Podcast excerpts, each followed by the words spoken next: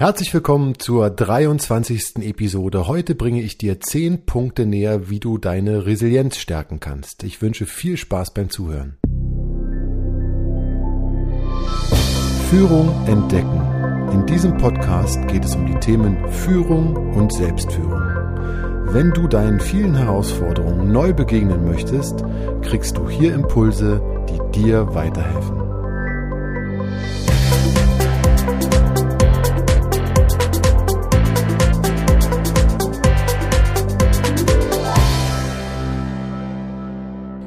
Mein Name ist André Mutzkus und ich begleite dich als Führungskraft zu mir Freude und Leichtigkeit in deiner Führung.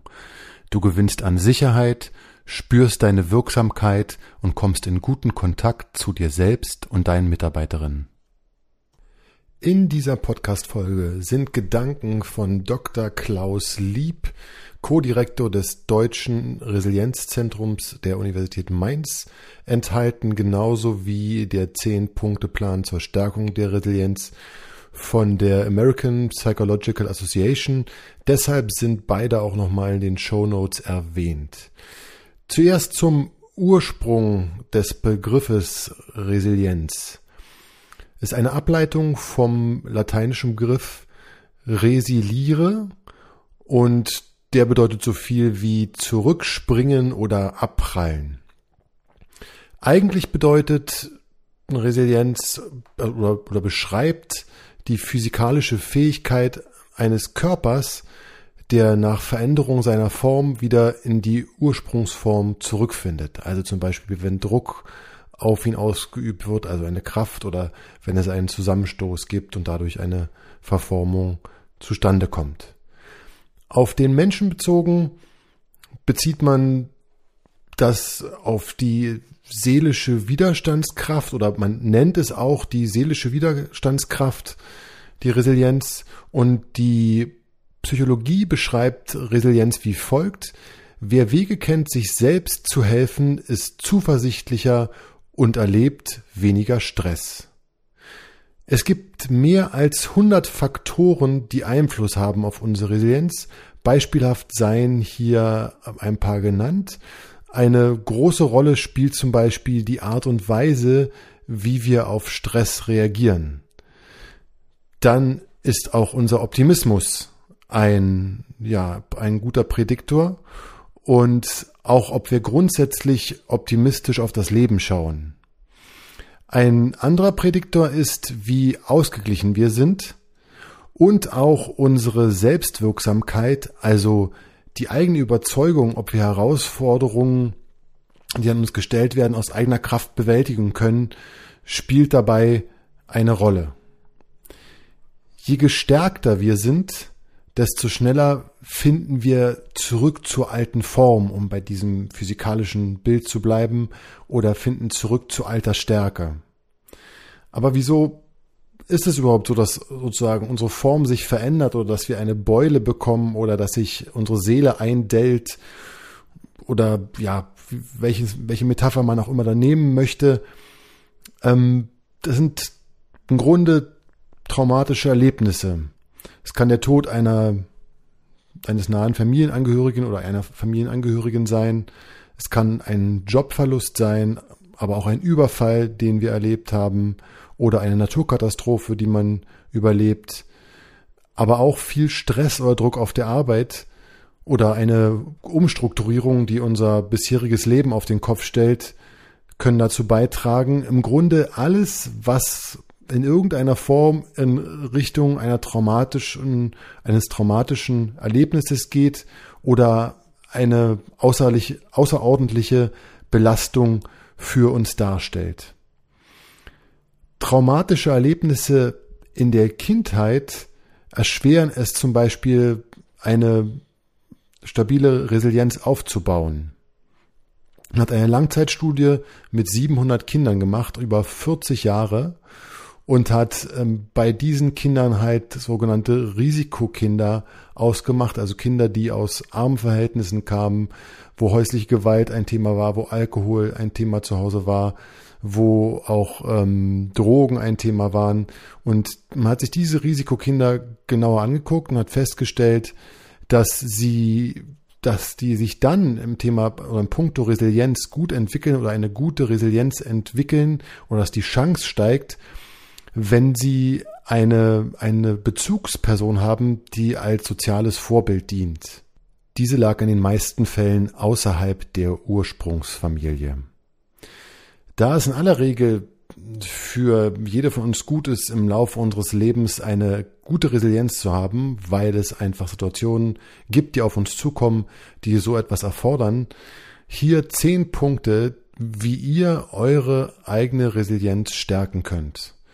Punkt eins: Netzwerke bilden, wo eine gegenseitige Unterstützung gefördert wird. Und da ist es halt nicht wichtig, ob es Nachbarn sind, ob es innerhalb der Familie ist, ob es innerhalb eines Vereins ist oder bei Kollegen. Wichtig ist, ein Netzwerk zu haben, wo man im Notfall genau weiß, hier kann ich mich drauf verlassen, da kann ich anrufen, da kann ich hingehen, da kann ich sprechen. Da, ich habe ein Netzwerk, in dem ich ein Stück weit in, in irgendeiner Form, also sehr unterschiedlich, ähm, aufgefangen werde. Punkt zwei ist die Akzeptanz, dass Veränderungen einfach ein Teil des Lebens sind und einfach dazugehören. Und damit soll nicht herabgewürdigt werden, dass Situationen wirklich schwer sein können. Man kann diese, die, die Schwere würdigen und auch würdigen, dass man da durch muss und durchgeht. Aber man sollte auch gucken, ob es nicht irgendwo Chancen gibt. Und in fast jeder Veränderung liegen irgendwelche Chancen. Man sieht sie zuerst nicht, manchmal interessieren sie einen auch zu Anfang überhaupt nicht, weil es halt manchmal wirklich Einschnitte sind, die einem einen bewegen oder die auch wehtun. Aber in jeder Veränderung liegt auch eine Chance und da halt zu gucken, welche ist das und sich dafür zu begeistern, hilft halt auch die Resilienz zu stärken. Der dritte Punkt ist, dass man Krisen nicht als unüberwindbar einstuft. Also, dass man das, das klare Mindset oder die klare Meinung vertritt, okay, ja, wir befinden uns in einer Krise, aber das ist nur eine vorübergehende Phase und es kommt auch immer wieder irgendwann dazu, dass die Zeiten besser werden. Teilweise berichten zum Beispiel Patienten, die in einer Depression sind, dass sie genau diesen Punkt nicht hinkriegen und auch manchmal, wenn man einfach wirklich tief traurig ist und da rauskommt, ist es so, dass man erst wieder merkt, oh, halt mal, es gibt ja auch noch was anderes. Wie gesagt, also Patienten, die sich in einer Depression befinden, berichten davon, dass es eigentlich, ja, das kann man sich so überhaupt nicht vorstellen, dass das, warum sollte man es nicht merken? Aber es ist so. Es ist einfach keine Realität und die gelebte Realität ist einfach so unangenehm und man ist so weit, so tief unten, dass es wird teilweise wie ein Auftauchen beschrieben. Und davor wusste man gar nicht, dass es noch eine Oberfläche gibt, beziehungsweise dass man da durchkommt und dass es da oben noch eine andere Welt gibt. Aber wie gesagt, bei traurigen Leuten muss gar nicht eine Depression sein, ist dieser Effekt vielleicht nicht ganz so tief und auch nicht ganz so schwer, aber auch teilweise vorhanden. Deswegen sich bewusst zu machen, okay, jetzt ist eine schwere Phase, aber wir werden, also ich werde da durchkommen und es gibt, oder es kommen auch wieder andere Zeiten. Punkt vier eigene Ziele wirklich konzentriert zu verfolgen und sich jeden Tag zu fragen, okay, was ist heute der nächste Schritt, der mich in die richtige Richtung bringt, nämlich auch zu meinem Ziel bringt. Und manchmal ist der Weg lang, manchmal ist es wirklich schwer und es gibt auch Tage, hat man keine Lust. Alles verständlich, alles nachvollziehbar, aber zu probieren, sich immer wieder in diese, in diese Zielrichtung zu bringen und wenn es geht und wenn man es mal nicht schafft, dann kann man auch gnädig mit sich sein, aber einfach als Grundeinstellung und auch als, als Aufgabe, die man sich selbst setzt, immer wieder die Fokussierung auf das Ziel und einfach auf den nächsten Schritt, den man heute gehen kann. Punkt 5 ist proaktives Handeln und klare Entscheidungen. Das heißt, Probleme, denen wird nicht aus dem Weg gegangen, sie werden nicht auf die lange Bank geschoben, sie werden und damit sind sie in einem, ich sag mal so, am, am Wabern und vor sich hin modern, ja, gedanklich oder auch, auch ähm, ja, seelisch und verbreiten dann eine schlechte, eine schlechte Luft oder auch ein schlechtes, eine schlechte Energie, ähm, sondern die, man handelt proaktiv und, und probiert wirklich Entscheidungen zu treffen und aktiv auch die Lösung immer voranzutreiben und einfach klare Entscheidungen zu treffen, damit diese Entscheidungen vom Tisch sind, damit dort nichts sozusagen liegen bleibt und uns da in der Form dann belasten kann, weil es nicht entschieden ist. Punkt 6 ist Selbstreflexion betreiben. Viele Menschen, die dies tun, berichten dann, dass sie zu dem Schluss kommen, dass diese schweren Phasen einfach, ja, dass sie die gestärkt haben und dass sie sie auch durchaus zu schätzen wissen und dass sie aus solchen Situationen einfach anders herausgegangen sind. Ich würde von mir selbst auch immer sagen, dass es nicht die leichten Phasen meines Lebens waren, die mich innerlich irgendwie haben wachsen lassen, sondern es waren immer die schweren Phasen, die ja mich haben wachsen lassen und mich mich weiter vorangebracht haben. Da bin ich so sofort dabei, was nicht heißt, dass man sich danach sehnt oder dass man sie sich wünscht.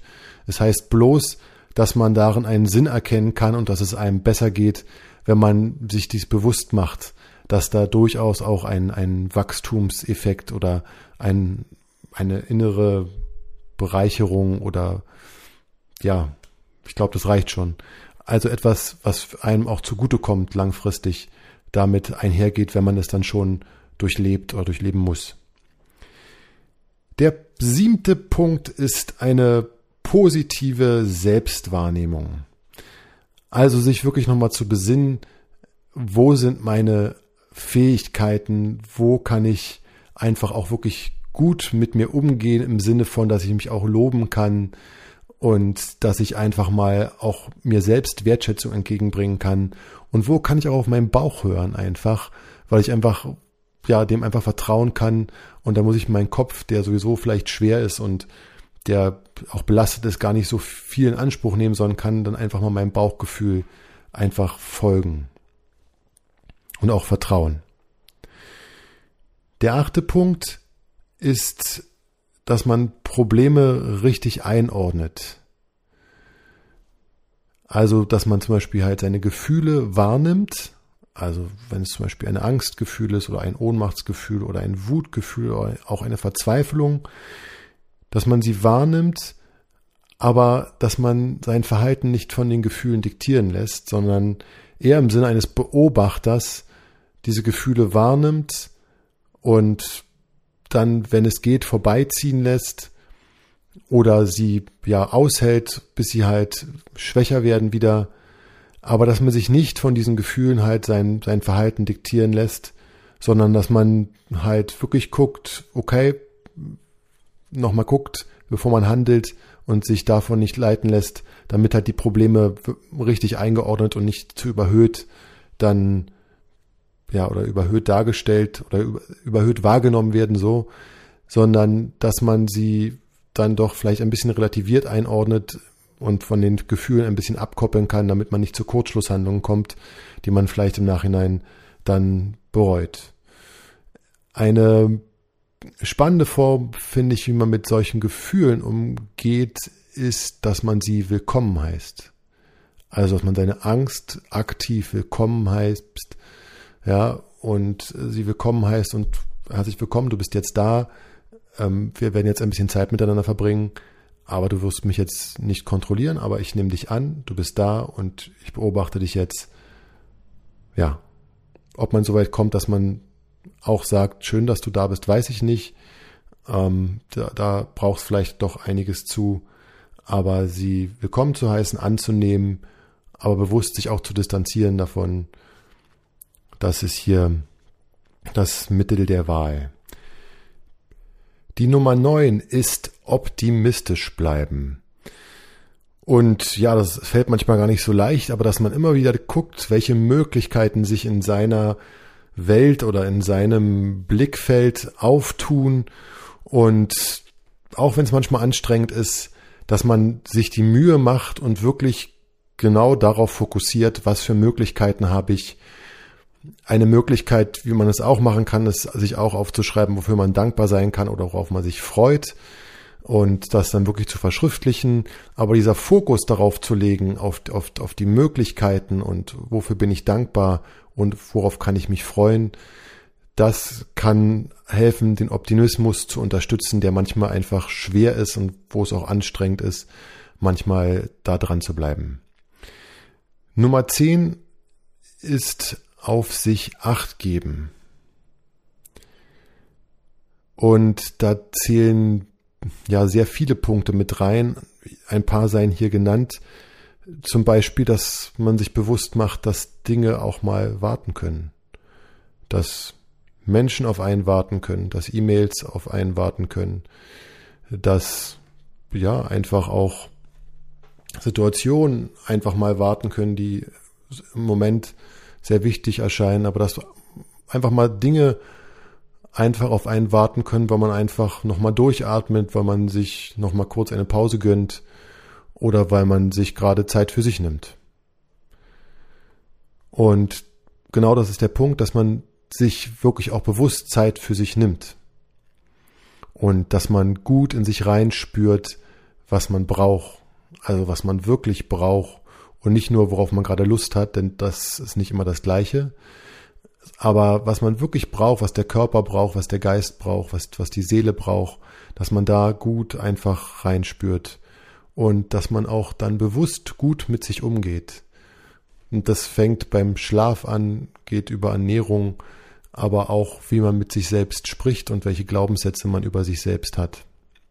All das spielt damit rein. Einfach bewusst auf sich acht geben ist auch ein wichtiger Punkt, um seine Resilienz zu stärken. Heute haben wir in dieser Podcast-Folge uns den Ursprung des Begriffes Resilienz angeguckt, wie er bei Menschen verstanden wird, welche Faktoren Einfluss haben und was dazu führen kann, dass wir eine starke Re Resilienz überhaupt brauchen. Und dann haben wir uns noch zehn Punkte angeguckt, wie wir unsere Resilienz stärken können. Das war die 23. Episode. Ich hoffe, es war etwas für dich zum Mitnehmen dabei. Wenn dir dieser Podcast gefällt, gib mir gern eine gute Bewertung oder empfehle ihn weiter. Ich sage bis zum nächsten Mal. Auf Wiederhören.